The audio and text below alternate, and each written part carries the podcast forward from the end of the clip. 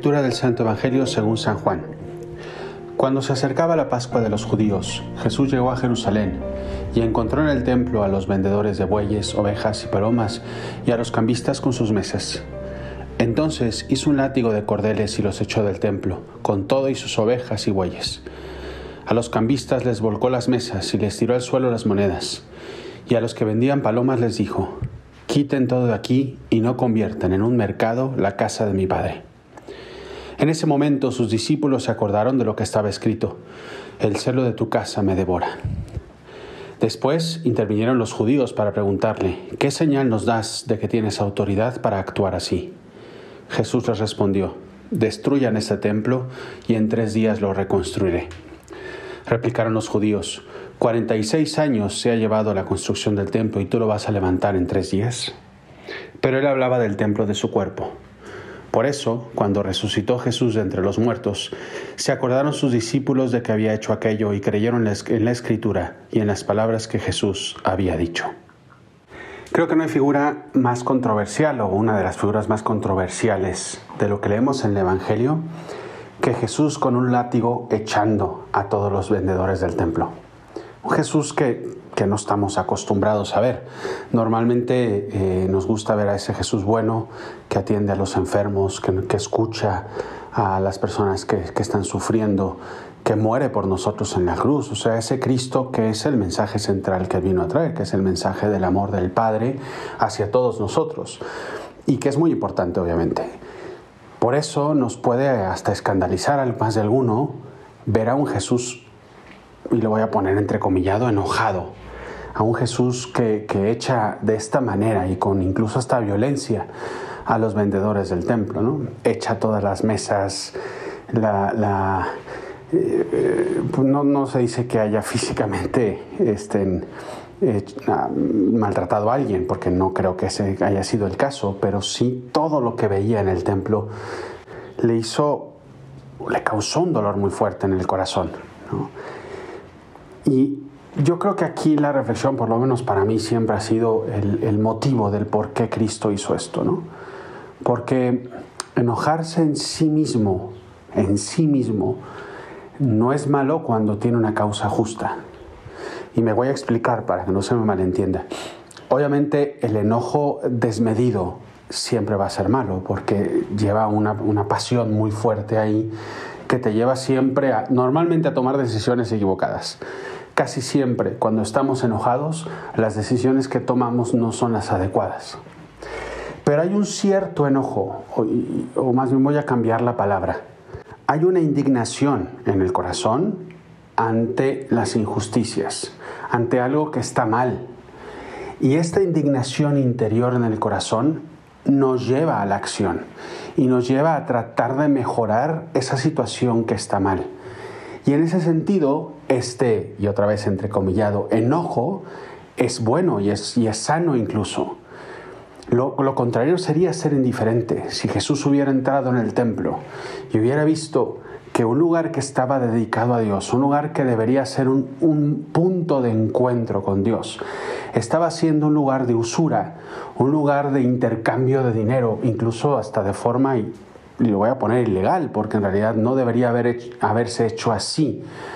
Si Cristo hubiera pasado, hubiera dicho, pues allá ellos, entonces sí hubiera estado mal nuestro Señor, porque entonces sería indiferente, que es yo creo que uno de los grandes problemas de nuestra sociedad, la indiferencia ante tantas situaciones, ante tantas injusticias, ante tanto dolor y ante tantas cosas hechas mal.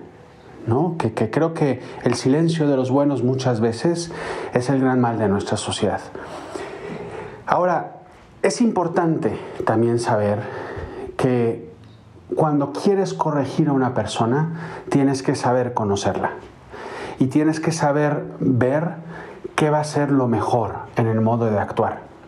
Cristo sabía porque no es la primera vez que se encuentra con los fariseos, que normalmente este tipo de personas que están centrados en sus tronos de arriba, que son personas que, no quieren escuchar absolutamente nada, necesitan una fuerte llamada de atención.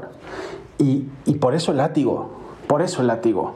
O sea, los que me estén escuchando, que son papá o mamá, y que tengan sus hijos, saben que no siempre es lo que tú digas, cariño, lo que tú digas, mijito, lo que tú digas. No, hay veces que tienes que dar un no y que tienes que darlo incluso de manera fuerte. Yo no digo llegar a lo físico, no todos están de acuerdo en darle una nalgada a un niño, puedo estar totalmente de acuerdo ¿eh? con eso, pero sí tiene que haber una firmeza en la educación, porque si no, estamos criando pequeños delincuentes, que tarde o temprano no va a haber nadie que los pare, porque nunca se les ha dado un no en su vida. Dios hace lo mismo con nosotros y con cualquier tipo de persona. Hay que saber dar un no, y cuando esa persona no responde, pues tiene que llegar una reprensión fuerte, porque si no, van a ser delincuentes, delincuentes del poder, delincuentes de, no sé, de, sus, de sus pasiones, delincuentes de mil cosas. Y Dios así lo hace. Y saca el látigo muchas veces, incluso con nosotros, cuando no queremos hacerle caso, ¿no? Esa es la actitud. y lo digo también porque muchas veces nosotros cuando queremos corregir a alguien, sacamos el látigo de primeras. Y no es así. ¿Qué es lo que esta persona que está delante de mí necesita? ¿Qué es lo que realmente esta persona en este momento le va a ayudar de mí? Puede ser que no sea el látigo, de hecho la inmensa mayoría de las veces va a ser sentarme y escuchar, va a ser comprender, va a ser tender puentes con esa persona.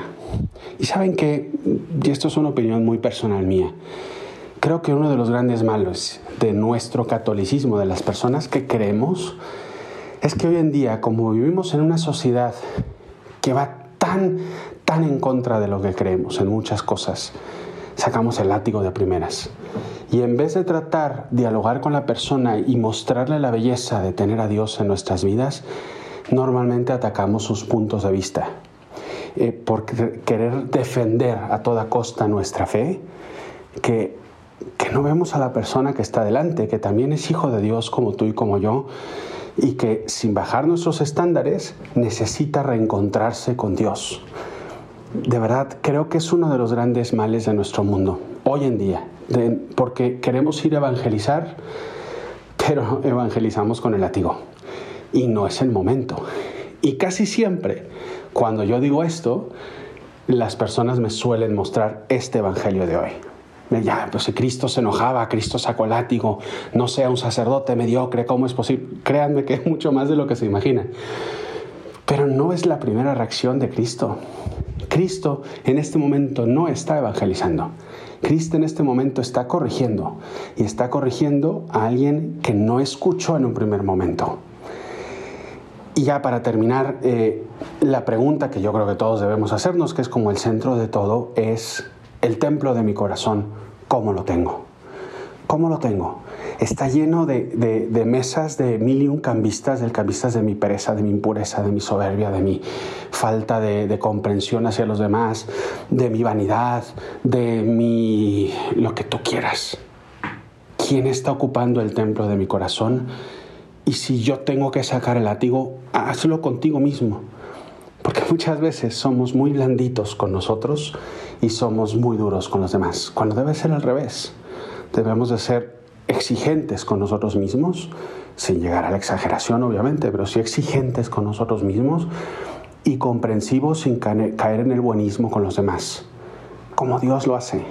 Fíjate lo que Dios hizo fue tan duro consigo mismo que quiso morir en la cruz por amor, pero al mismo tiempo abrió las puertas del cielo a todo aquel que quisiera entrar, a todo aquel que quisiera entrar. Bien, como que son dos reflexiones que he querido dejar el día de hoy a través de este Evangelio. Por un lado, eh, el, el látigo de Dios, que es siempre medicinal, y que no debe ser el nuestro siempre de primera, sino que debemos casi siempre hacer como el mismo Cristo hizo. Tratar primero de, acercarnos a los demás, de tratar de entenderlos y luego ver, es una reflexión mucho más breve, pero creo que es la más importante, ¿eh? Cómo está el templo de mi corazón.